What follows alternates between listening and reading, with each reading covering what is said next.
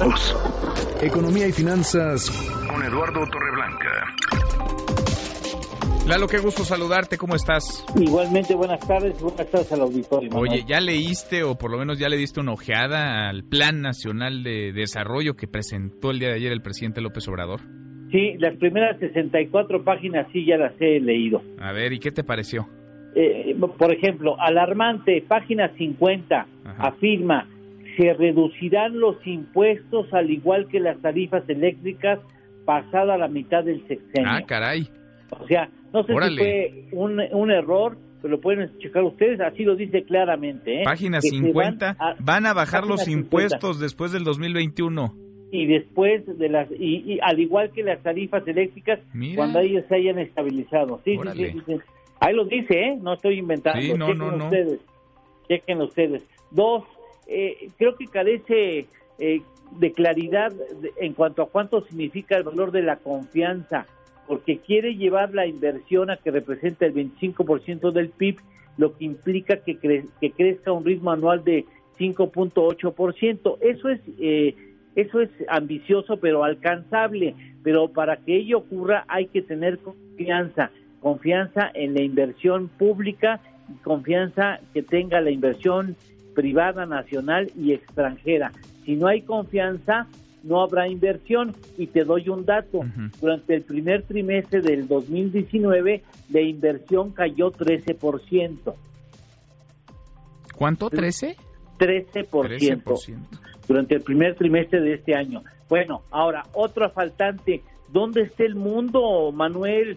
No se toma en cuenta la posibilidad de una recesión internacional que está cantada o una baja en la actividad económica de Estados Unidos o que el señor Trump nos se vuelve a enojar y haga una rabieta y nos complique la existencia.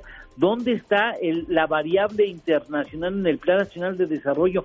Yo no la veo claramente. Otro, para que seamos un referente mundial como apunta el presidente en su Plan Nacional de Desarrollo, no es suficiente postularlo en un plan nacional, es necesario el que haya hechos, realidades que demuestren que México es capaz de ser un referente mundial porque ha cambiado el sentido de los paradigmas económicos. Ojalá así suceda en beneficio de quienes menos tienen. Pues y por último, precios de garantía establecidos. Bueno, ¿y Chicago dónde queda? ¿Dónde queda la posibilidad de que haya una contingencia ambiental importante en alguna región del mundo, cosa que es ahora cada vez más frecuente y que eso mueva drásticamente los precios de los mercados de los commodities a nivel internacional? ¿Dónde queda la posibilidad de que reaccionemos a esto? Estamos dando por sentado de que los precios internacionales no se van a mover para manejar precios de garantía. O sea, creo que hay algunos asuntos que hay que afinar ojalá le salga la apuesta de darle atención a quienes menos tienen. Pero desde mi punto de vista, el Plan Nacional de Desarrollo nos queda de ver. Pues sí, raro, ¿no? Atípico, por decirlo menos. Tú ya lo leíste y ahí está lo que aprecias. Lalo, vamos desmenuzándolo en los siguientes días. ¿Postre? Con mucho gusto, claro que sí, postre.